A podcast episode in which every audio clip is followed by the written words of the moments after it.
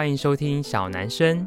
今天与大家分享属于我的创业故事，希望能成为你前进与出走的成长动力。本节目由台南百年布庄锦源兴制作播出。Hello，大家好，欢迎收听小男生小老板的台南生活，我是锦源兴小老板子欣。今天这一集呢，非常的特别，是我们与另外一个 Podcast 频道叫做“出走”的这个频道，然后我们是在这一阵子呢，做了一个很有趣的专访。在这个访谈里面呢，我是一个受访者的角色，与大家分享我一路走来的生命历程，那包含到底为什么我会有现在的工作，甚至我自己的价值观。那我觉得，无论你是对创业有兴趣，的朋友，或是你对人生感到迷惘的朋友，那不管你是十几岁、二十几岁，甚至五六十岁，嗯，我觉得这都是一个很棒的分享内容哦。那希望今天的节目，呃，你会喜欢，那以及呢，可以成为你人生小小突破，或是小小前进的一点帮助。那话不多说，我们就来一起收听吧。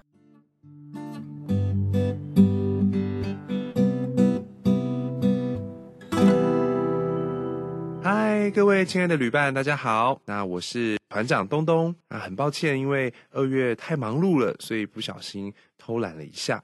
那请各位旅伴多多的包涵。那我们的出走团在三月再次出发喽。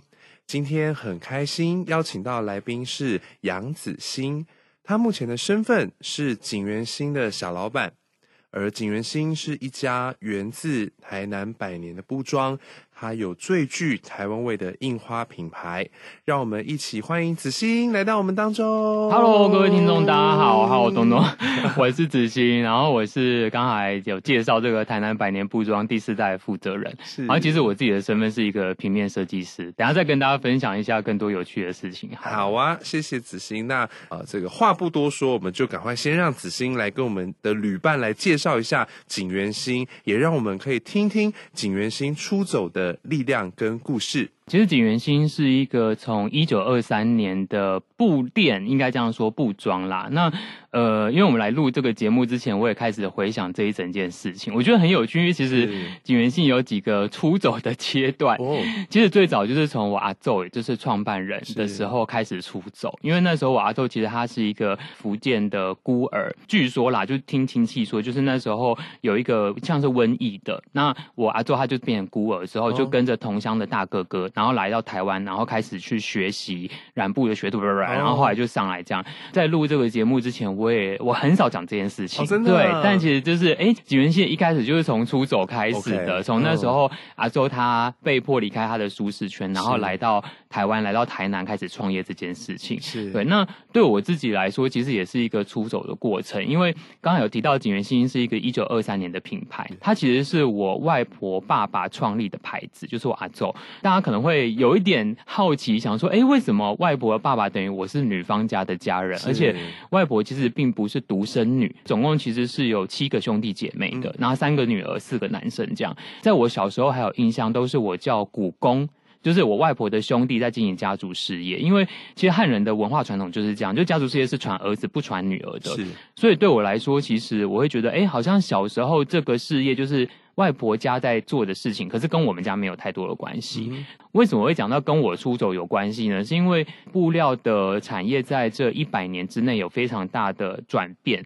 就是从以前大家要剪布做衣服、做床单，到现在你去百货公司甚至上网就可以买到一堆布制品的东西。所以其实市场上需求非常大的转变。那后来其实就是原本在经营的南方，他们做的不太好。嗯、那刚才我一开始有讲，其实我是一个平面设计师，嗯、因为我那时候从大学到研究所。一路都是念设计跟创意相关的学习，这样。其实我在一八年之前，没有很久哦，五年前。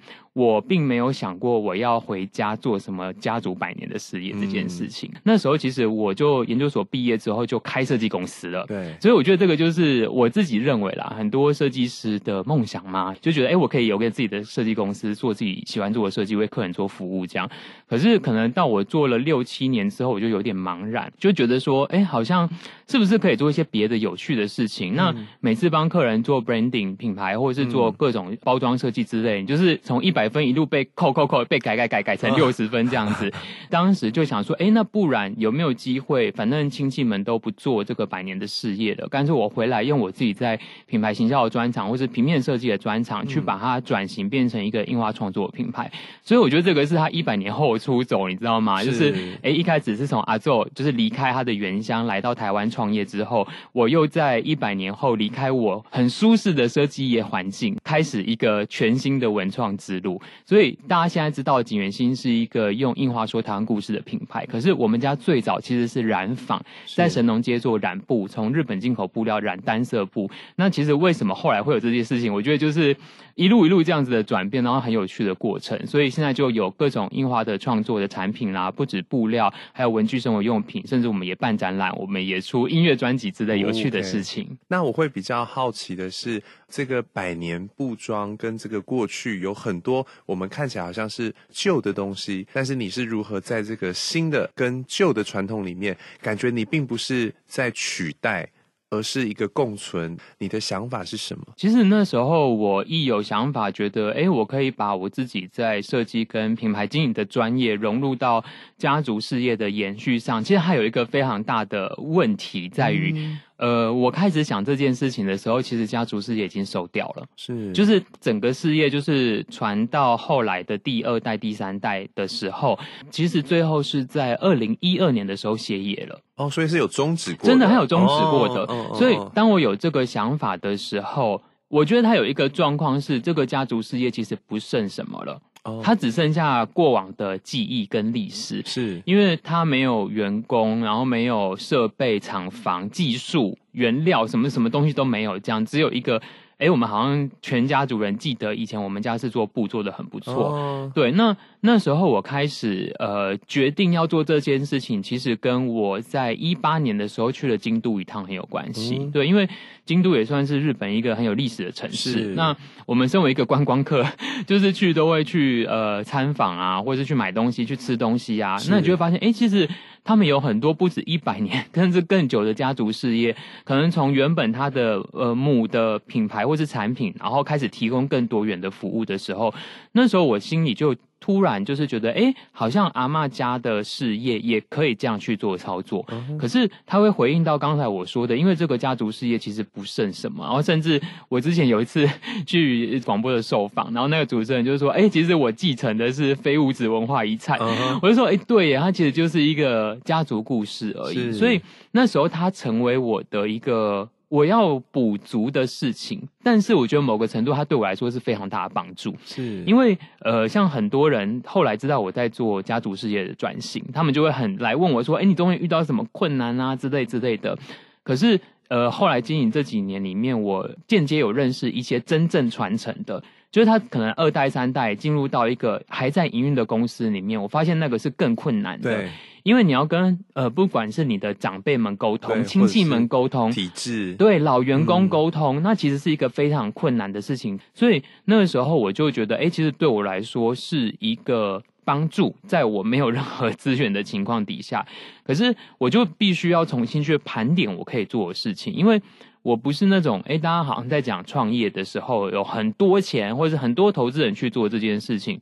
那那个时候呢，其实我就想说，我自己的专长就是设计嘛。那品牌形象，因为在前一份工作其实做蛮多的。对。那那时候就觉得，那不然我就从这个点下去做出发。嗯。可是。如果你要重新，呃，以逻辑上来说，你要复兴一个百年的布庄，那你要么你就是去买纺织机来织布啊，嗯、要么你就是自己去学染布的技术啊，然后、嗯啊、不然你就是去批发布料来卖啊。嗯、可是对我来说，我比较喜欢创作，因为我还是一个设计师，嗯、所以那时候我就找到了一个题目。这个题目就是，哎，其实在我平面设计跟布料之间有一个很大的连接，是在印花创作这件事情，嗯、因为它等于是我们把一个重复图腾，其实是平面设计师或是印花设计师做的，应用到布料产品去。可是我当时就觉得，哎，它其实可以延伸到更多的产品类别，所以我就抓了印花这个题目去延伸这件事情，所以。嗯那时候其实它是有一点策略型的考量，就是诶，那到底要画什么印花？是画很年轻的、很潮的，然后画这种还是很极简的？那那时候其实我是觉得。虽然景元兴有一百年的历史，可是它其实在现在，就在当时，在二零年之前的，不管是在台南或是文创或是布业之间，是几乎没有人知道的。那我觉得还好，我们是在台南的品牌，大部分台湾的消费者或是游客就会把台南跟古都府城就是连接在一起嘛，所以那时候我就想说，哎，那既然我们要告诉大家我们是台南的老布店，那是不是在印花上面我们来说台南的老故事，或是台湾的老故事这件事情？嗯、所以那时候其实第一个系列就画了什么黑面琵鹭啊、关庙面啊，然后或是一些台南的乌鱼子啊这种东西，那去把整件事情串联起来。所以其实它有一个很大的概念，是我用印花把家族事业传承了下来。因为我没有任何的技术传承嘛，或是员工厂房传承这样，但是我们把印花变成每一个台湾文化的载体，那让来店里你有消费或是没有消费，你获得这些故事的人，我们一起把台湾的文化给传承下去。是，所以它其实，在一百年后，有一点被我技术型的转型变成这样，可是其实它的理性层面是在于，因为我没有任何资源的，是，那这是我可以做的事情，所以现在就用这个方法去重新的经营这个百年布庄的品牌。你其实是在这个百年布庄的传承里面，你确实是传承非物质的这个文化故事。但是我更好奇的是，你似乎是一个在出走旅程的过程里面，你很容易会找到路。比较好奇的是，这个是你是怎么样去跟自己对话，或者是跟现在的你所拥有的资源啦，或者是你的景况，那你是怎么样去找到这条路？因为这个好像对现在很多的年轻人是。是一个很有帮助的议题，因为现在很多年轻人，我我偶尔会听到有人说啊，我怀才不遇啊，啊，我起步比别人晚。可是你似乎也是在不那么有资源的情况下，你却找到一个方向。你是怎么样经历这个过程的？我自己觉得他有。一些因素就是让这件事情变成我的一个人格特质，这样。那首先我要很感谢我的父母，因为我觉得他们就是从我小，其实我是独子，是，所以像我爸妈，尤其妈妈就会很注意小孩子不能过度的宠爱，或是过度的照顾，你让他就是没有自主能力，因为是独子的关系，而且我是长孙哦，我是爸爸那边的长孙，这样。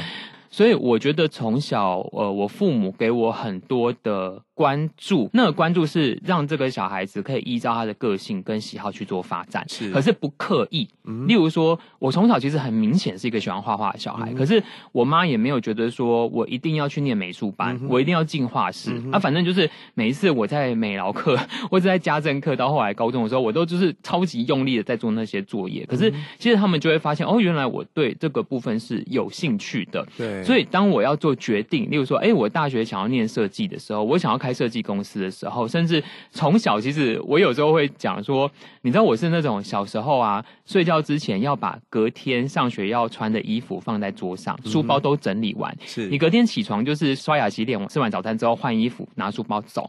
就是没有那种，哎，妈妈帮你检查书包、收书包，然后甚至小时候不是大家忘记带联络簿，会赶快打电话回家叫妈妈带。我妈就说没有这件事情哦，没有带课本，你就是没有带，你要为你自己负责。是，所以我觉得从小我就有一点被养成这个习惯，所以我觉得这个跟人格特质是有关系。然后刚才有讲到出走这件事情嘛，我自己觉得啊，其实人生中会有很多的。讯息给你，不管你的信仰是什么，嗯、有的人可能认为是上帝给你的讯息，嗯、天使；有的人可能认为身心灵就是、嗯、哦，宇宙给你的讯息，whatever。可是我觉得那种是一种不变的真理存在。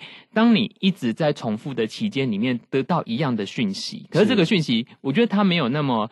直接，例如说，哎，每个朋友都告诉你，哎，你最近要不要怎么样？你最近要不要怎么样？你说，哎，好多讯息，不一定哦。是，他可能是透过你在很多层面的观察。嗯、所以那时候，其实我自己有一个蛮强大的讯息是，当我做设计公司做到五六七年的时候，我突然觉得我的人生不该只有这样。嗯、我觉得那时候有尤其又三十几岁了，是就是刚三十出头，你进入社会可能五六年的时候，你会突然发现，哎。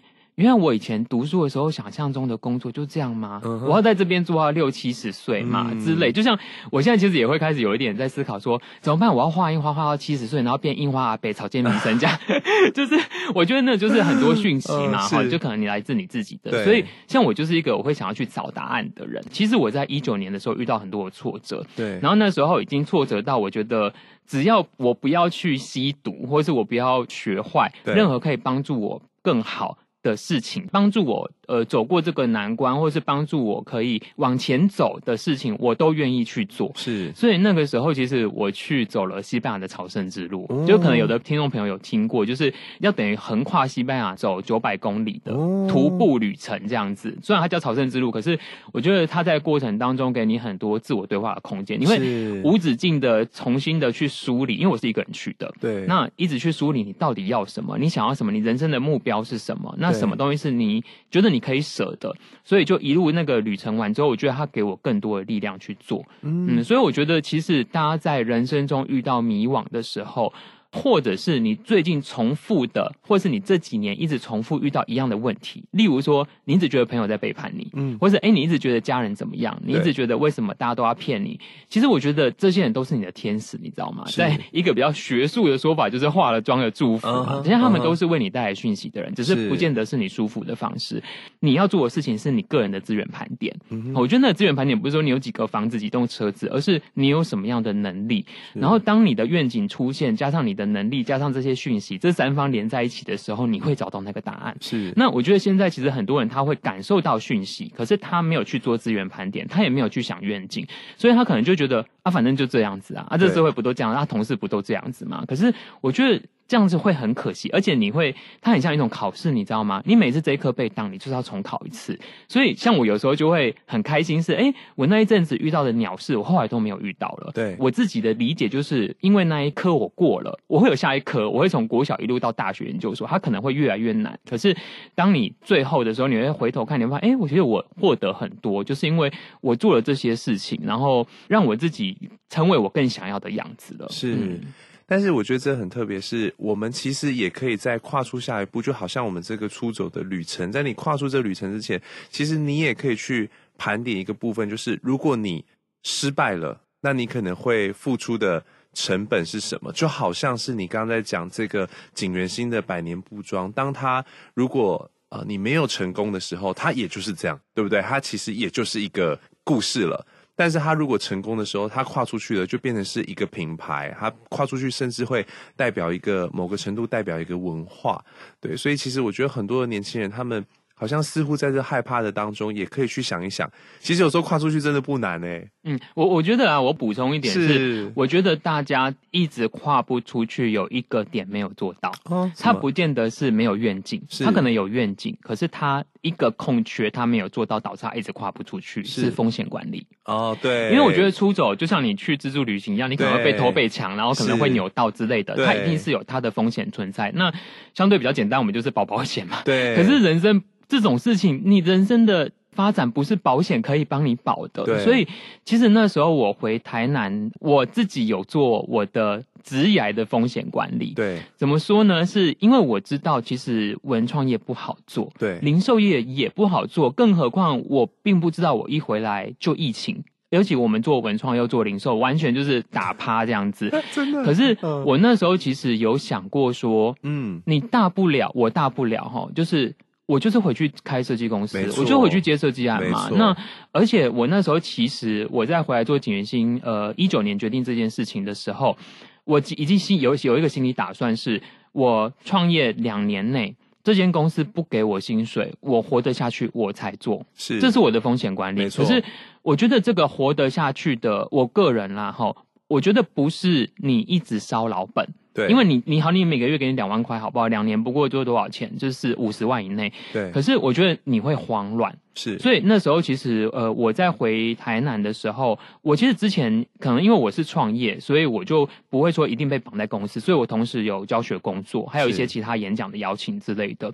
所以我当时其实算一算，觉得我每个月接设计案加教学，应该。维持我自己的生计是没有问题的，我可以领到一个可能这样加加种种是一个就是打工仔的薪水。对，就算景元兴不给我钱，我当初存的钱去做产品、去做行销之类的事情，我还可以过活，我才做。所以我觉得有时候大家在出走的时候，你要先想好这个备案。那大家会很容易想到备案是如果失败怎么办？对，对不对？可是，在失败之前，你不会那么顺利，你一定会有各种。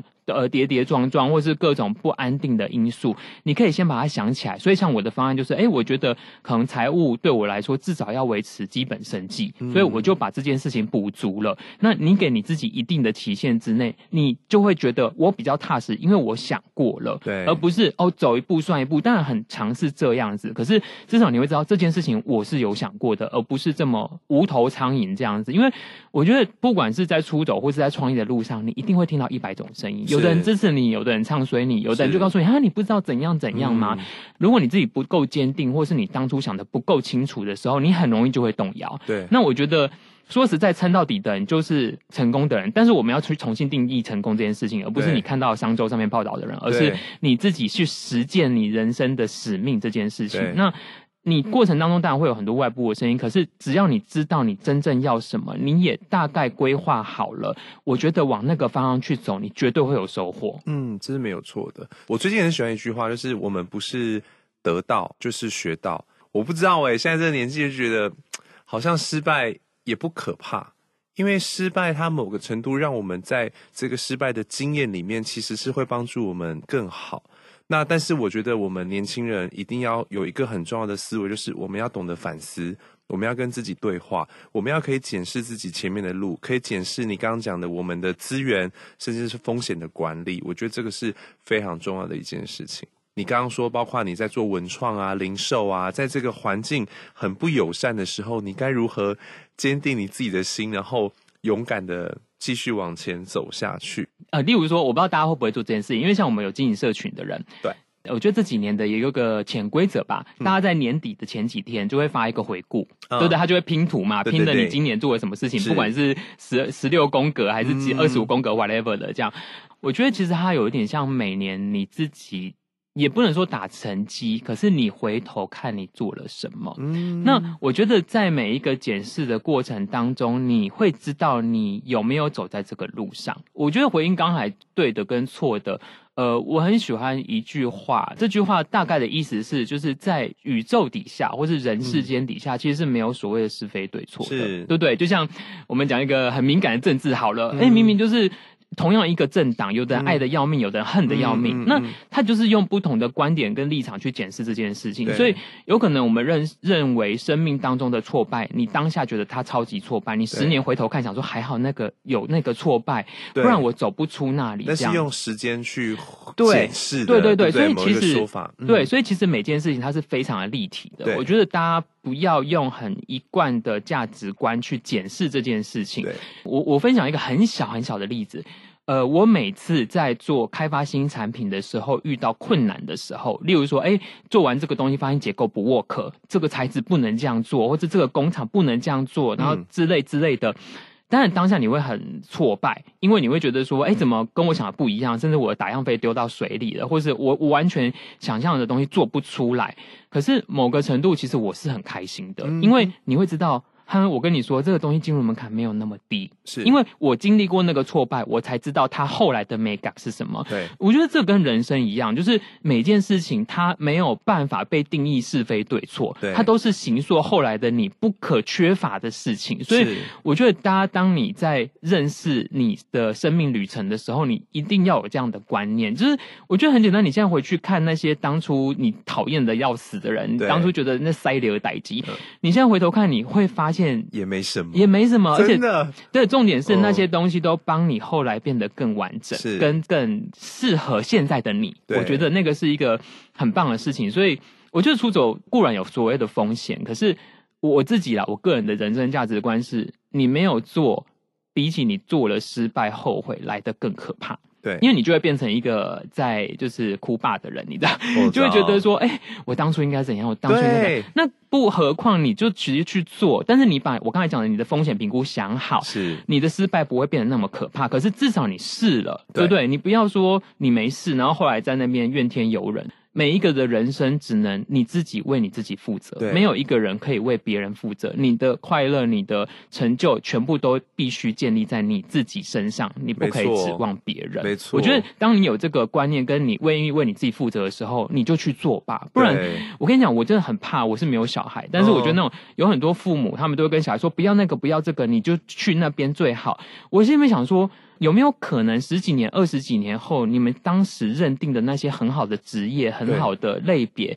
后来根本完全就没有那个市场需求了。那请问你要为你的小孩子此生负责吗？还是你干脆让他为他自己选择负责？我爸有一个至理名言，他常常跟我说，就是选你所爱，爱你所选。因为我觉得他背后有个很大的关键，就是你去做，你不会后悔。那你为你自己负责，没错，就是这样子。没错，我们的年纪，大家以前找工作应该看《自由时报》嗯。没错，我们年纪，然后你知道，我以前就是很常听说啊，我想找这个工作，找这个工作，但长辈就会跟我说啊，那个是骗人的啦，这是骗人的。可是其实你知道吗？我没有去的时候，我仍然会一直想，他真的是骗人的吗？他会不会搞不好是一个机会？他不是骗人的吧？为什么你认为是骗人的？可是当我真的去了之后，我发现哦，也许他是骗人的。那我可能也被骗了一些钱，但这个东西我就学习到了。我觉得就是你刚刚在讲，就是我们真的去尝试过，那即便有一点失败的过程跟经历，可是我就不再会为这件事情遗憾。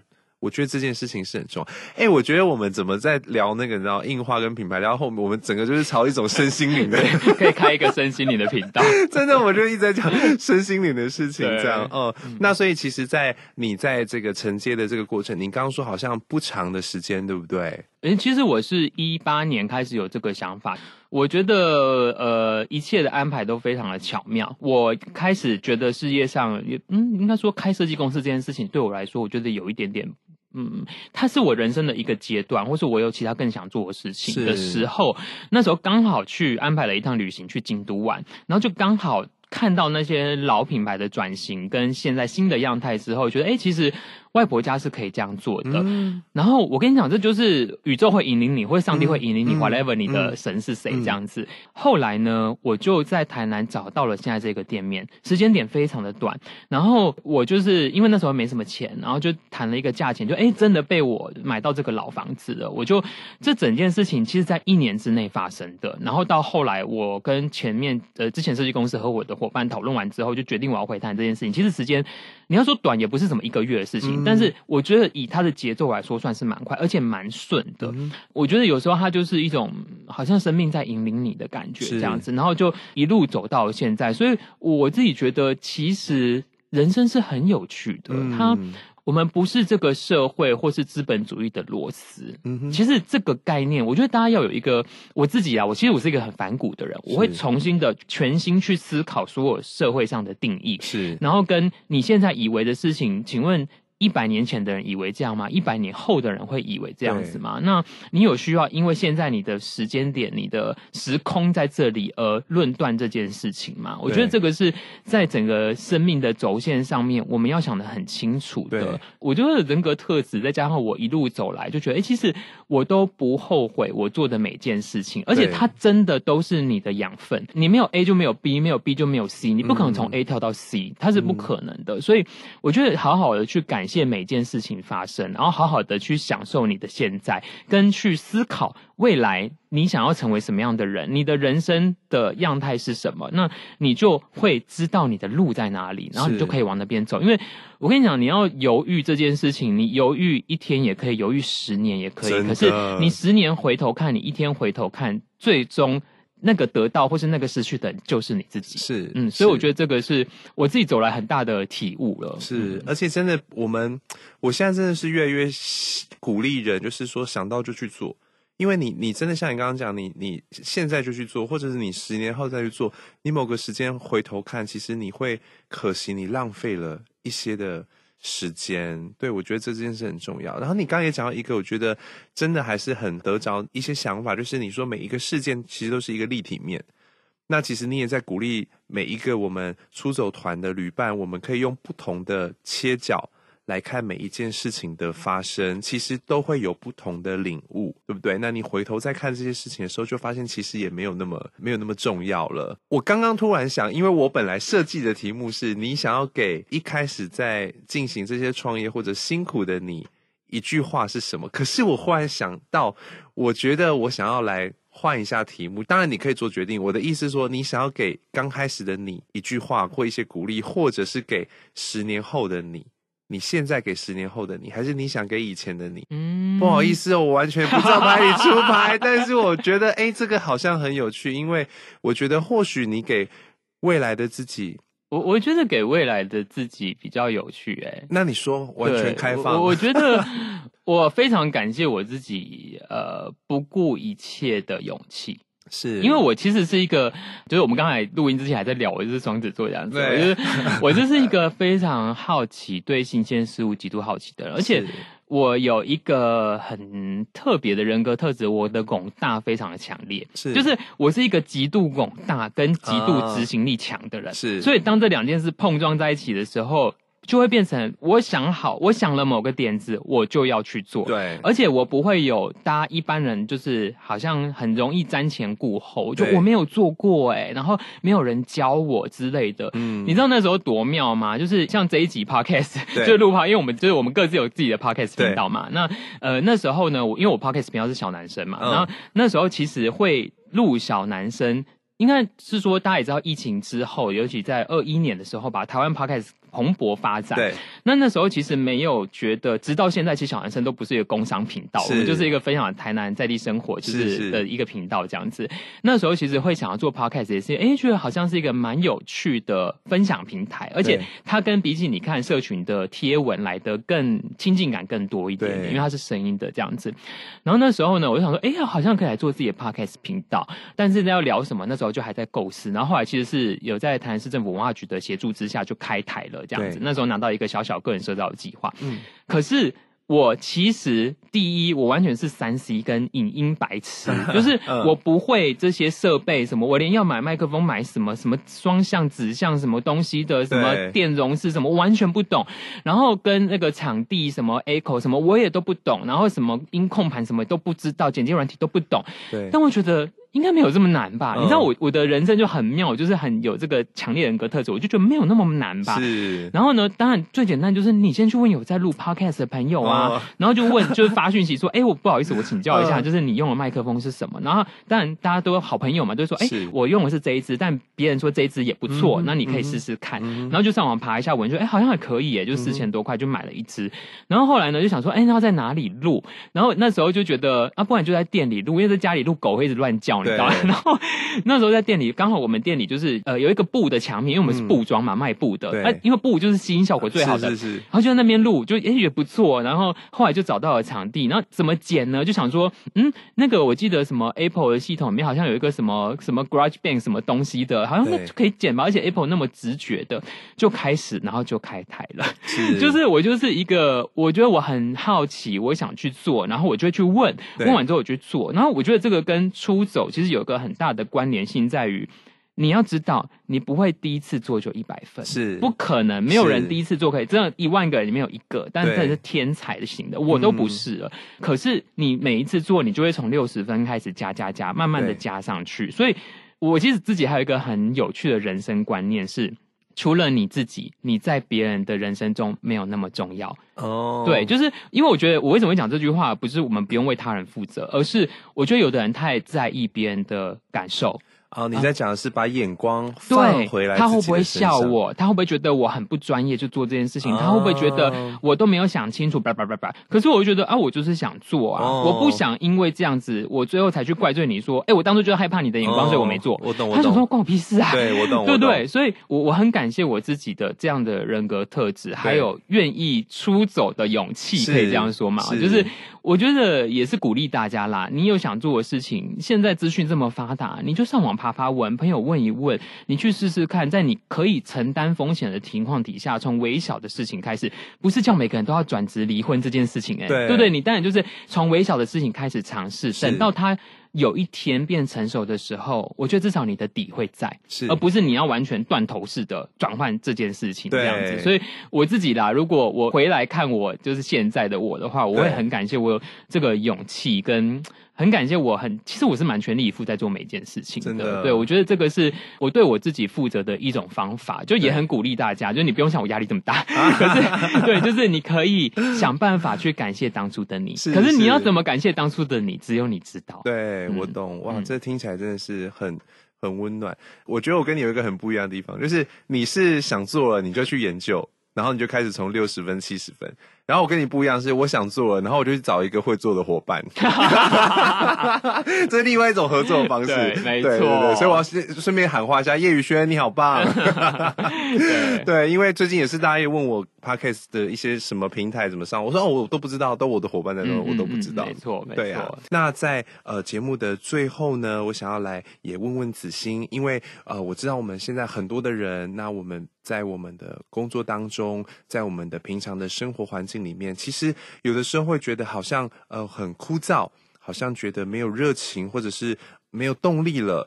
但是你刚刚其实，在整个节目过程当中，你有去分享说，好像在旧的思维里面去引入一些呃新的能源。那你对于呃这样子一个部分，会给我们的旅伴有什么样的分享或看法？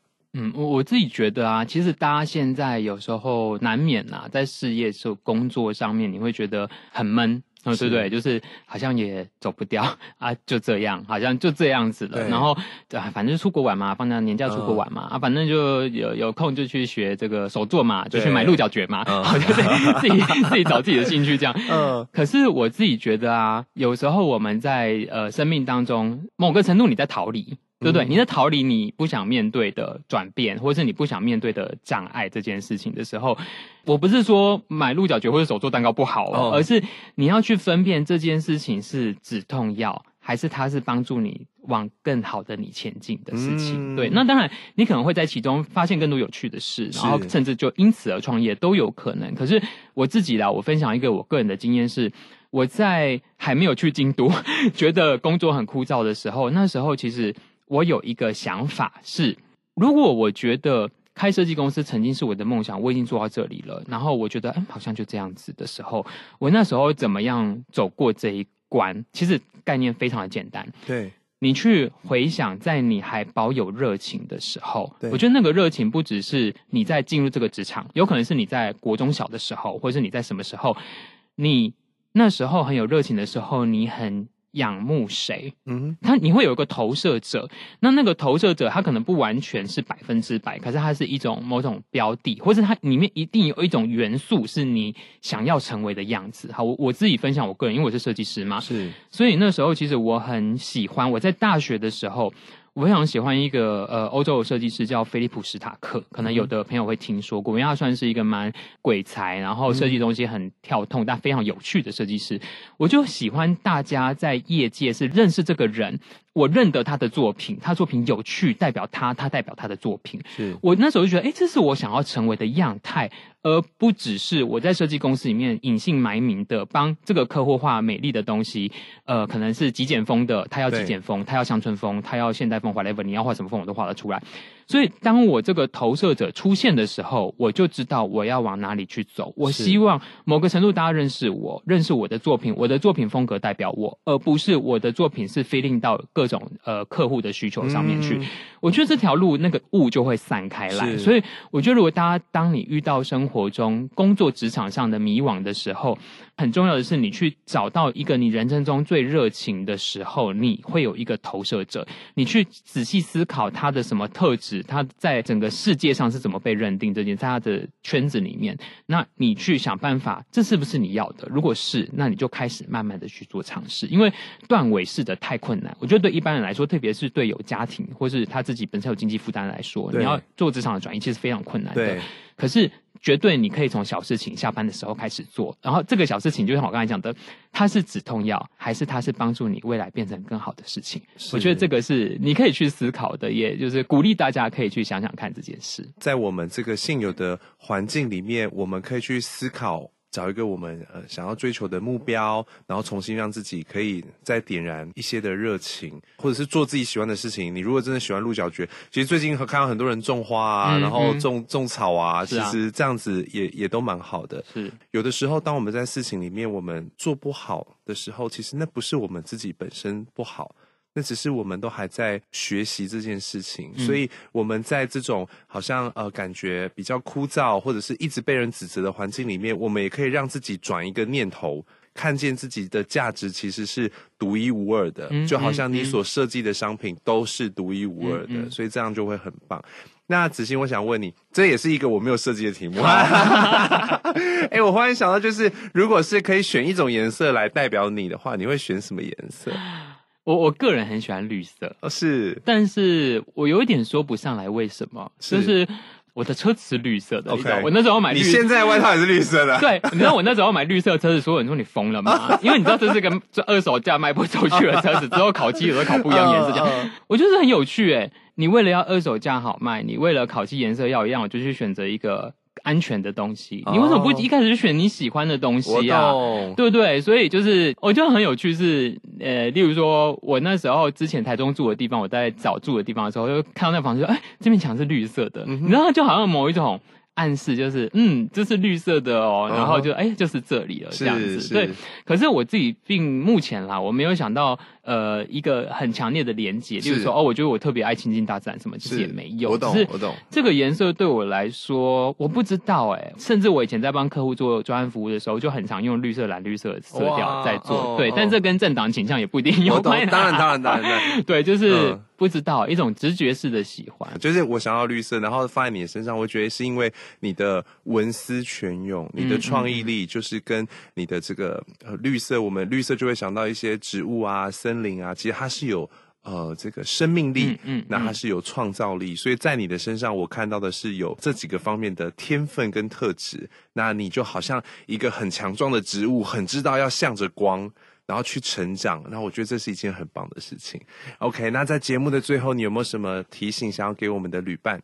嗯，我觉得会听这个频道的朋友，甚至是景元兴自己的朋友，因为其实会喜欢景元兴，或是在社群上认识我，就是小老板这个角色的人，我觉得他们都是当然是喜欢台湾在地文化的人，可是他们一定有某种不安于世的 DNA 在里面，嗯、只是这个 DNA 有没有变成一个东西，还是它只是一个小小的基因在隐藏在你身体里面？这样，嗯、我自己觉得啊。有一个很关键的事情，我觉得尤其疫情这几年哈，对我来说，如果你当下思考，我现在问你，你会不会后悔？你如果现在死掉，你会不会后悔？嗯，对，就是我那时候其实是有这个问我自己这个问题的，嗯、在我做转换、职业转换的时候，我那时候答案是会、欸，诶嗯，然后我就会想说，诶、欸、为什么？我觉得我现在死掉我会后悔，嗯、我就会去梳理出我的原因，可能包含我当时就是呃在腾中工作，然后跟原本交友圈的疏离，嗯、就不是疏离就是距离啦，哈，然后跟诶、欸、我可能现在职场不完全是我要的样态，现在的人生不完全是我要的样态，我觉得我现在死掉，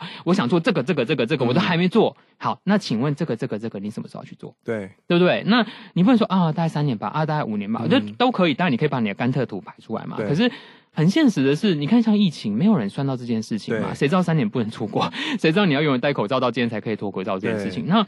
我觉得，如果这件事情像我刚才提的，它就是生命中的一个讯号，请问你在等什么？是对不对？所以今年我就决定要出国三次，没有？很棒，你就是一个全力以赴的人。谁知道之后会不会出国，对不对？